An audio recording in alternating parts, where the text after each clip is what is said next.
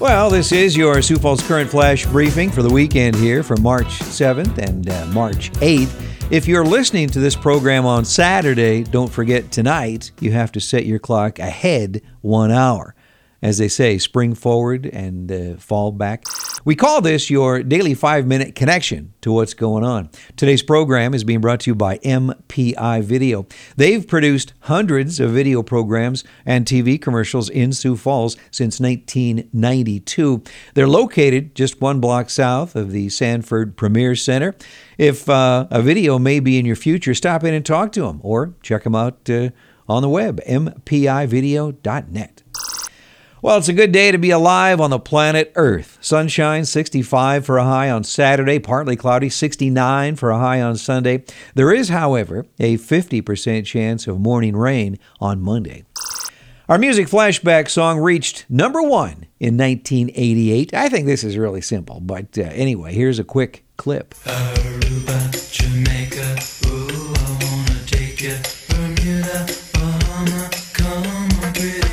I will name the song and the artist at the end of our flash briefing today. Celebrity birthdays for March 7th include actress Laura Prepon, who is 40. She played Donna on that 70s show. Jenna Fischer from The Office is 46, and Bryan Cranston is 64. Birthdays for March 8th include Freddie Prinze Jr., who is 44, James Van Der Beek, 45, journalist for uh, NBC TV, Lester Holt is 61, and Micky Dolenz from the Monkees, the drummer, he is 75. Well, in 1876, on March 7th, Alexander Graham Bell received a patent for the telephone in the U.S. What would he think of the cell phones today? Wow. On March 7th, in 2011, Charlie Sheen was fired from the CBS uh, sitcom Two and a Half Men. In 2016, Peyton Manning announced his retirement from the Denver Broncos and the NFL. On March 8th, in 1972, the Goodyear blimp made its maiden voyage.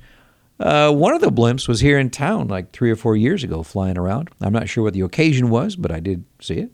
In 1983, on March 8th, President Reagan first used the term evil empire when he was talking about the uh, USSR. He did that in a speech in Florida. In 2014, on March 8th, Malaysia Airlines flight MH370 with 239 people loses contact and disappears, promoting the most expensive search effort in history and one of the most enduring aviation mysteries. In the national headlines here, President Trump on Friday was visiting with parts of Tennessee that were hit by tornadoes earlier this week, leaving dozens dead and many more injured. Trump, wearing a Keep America Great hat, was greeted by uh, state and local officials after landing in Nashville. Lawyers for Bernie Madoff asked the court for a compassionate release. They said Madoff has terminal kidney failure and has less than 18 months to live. The U.S. Attorney's Office believes Madoff should die in prison. They claim that his crimes were extraordinarily evil and say Madoff's sentence was appropriately long and should not be reduced. Monetarily, he is accused of taking $17 billion from clients. Well, here's a crazy story from the UK. A drunk university student trying to get home from a night on the town woke up in an Uber 250 miles away from his destination with a bill of $1,700 to pay.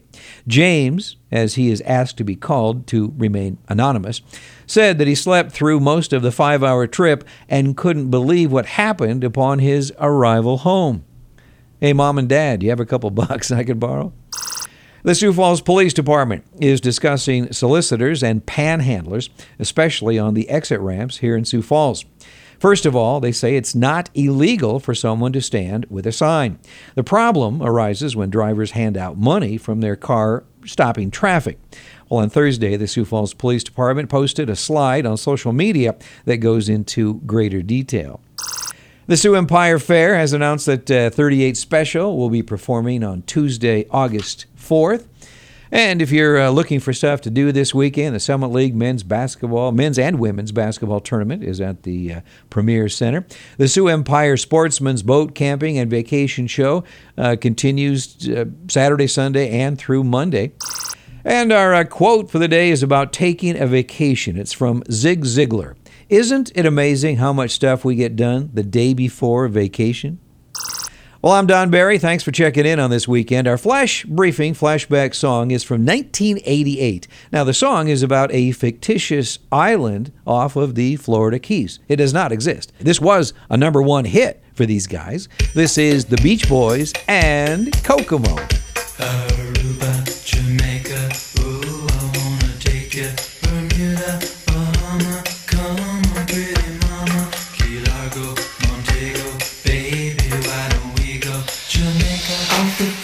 the key.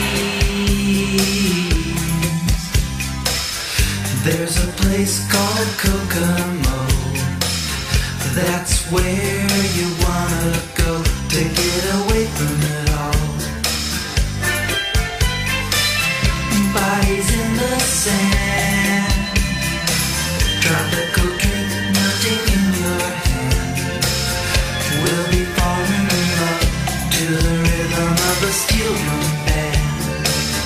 down in Coca.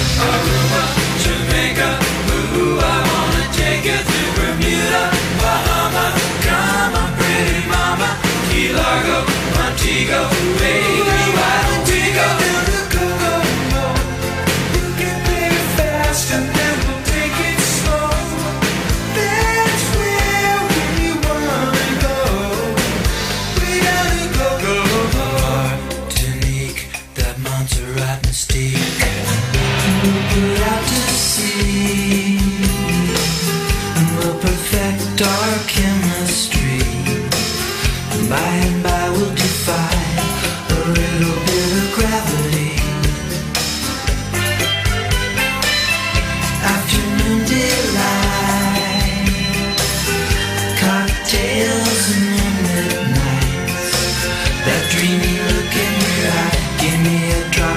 could contact her. Wait